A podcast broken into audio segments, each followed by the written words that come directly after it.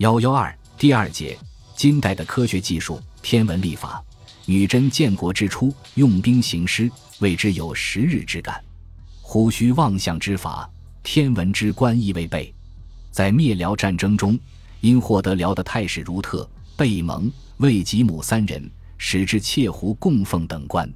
后在秘书监下设司天台，有提点监掌天文历数、风云气色；设少监判官各一员。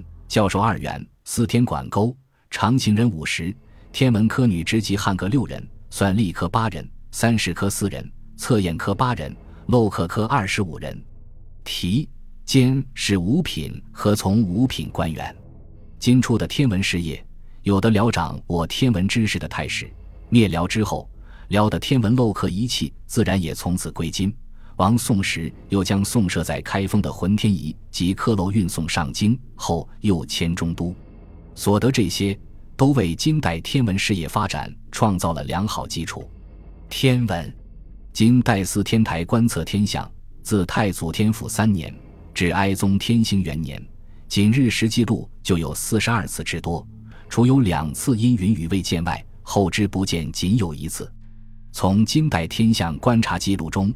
我们还看到了科学与迷信的纠葛，皇帝大臣们总是把日月星辰和天象变化视为福祸之兆，所以规定司天台提点兼对天文风云气色之变，要求密以奏闻，不得妄自对外发布消息，以免引起他意。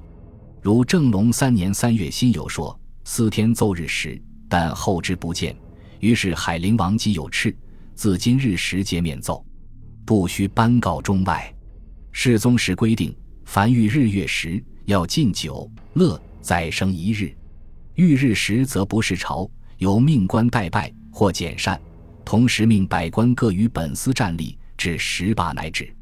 把天色日月之光强弱异变，都视为天意、天人感应之说，维系着他们的命运。历法。女真人初无岁时历法，以草一青为一岁。天会五年，司天杨吉参照宋纪元历编出大明历，于天会十五年春正月朔正式颁行。其法以三亿八千三百七十六万八千六百五十七为历元，五千二百三十为日法。